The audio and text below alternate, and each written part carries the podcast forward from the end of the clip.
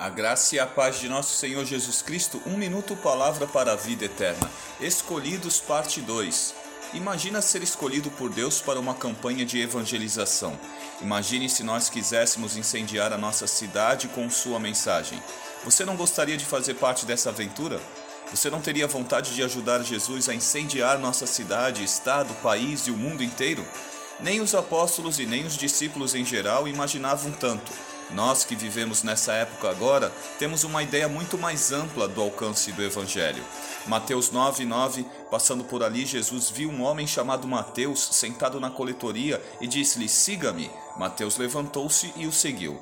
Lucas 6, 13 e 17. Ao amanhecer, chamou seus discípulos e escolheu doze deles, a quem também designou como apóstolos: Simão, a quem deu o nome de Pedro, seu irmão André, Tiago, João, Filipe, Bartolomeu, Mateus, Tomé, Tiago, filho de Alfeu, Simão, chamado Zelote, Judas, filho de Tiago, e Judas Iscariotes, que veio a ser o traidor. Jesus desceu com eles e parou num lugar plano. Estava ali muitos dos seus discípulos e imensa multidão procedente de toda a Judéia, de Jerusalém e do litoral de Tiro e de Sidom. Hoje eu gostaria que você adicionasse seu nome a esta lista de inúmeros discípulos conhecidos e anônimos que têm seu nome escrito no livro da vida e que foram chamados e escolhidos para vivenciarem o ministério de Jesus Cristo. Amém.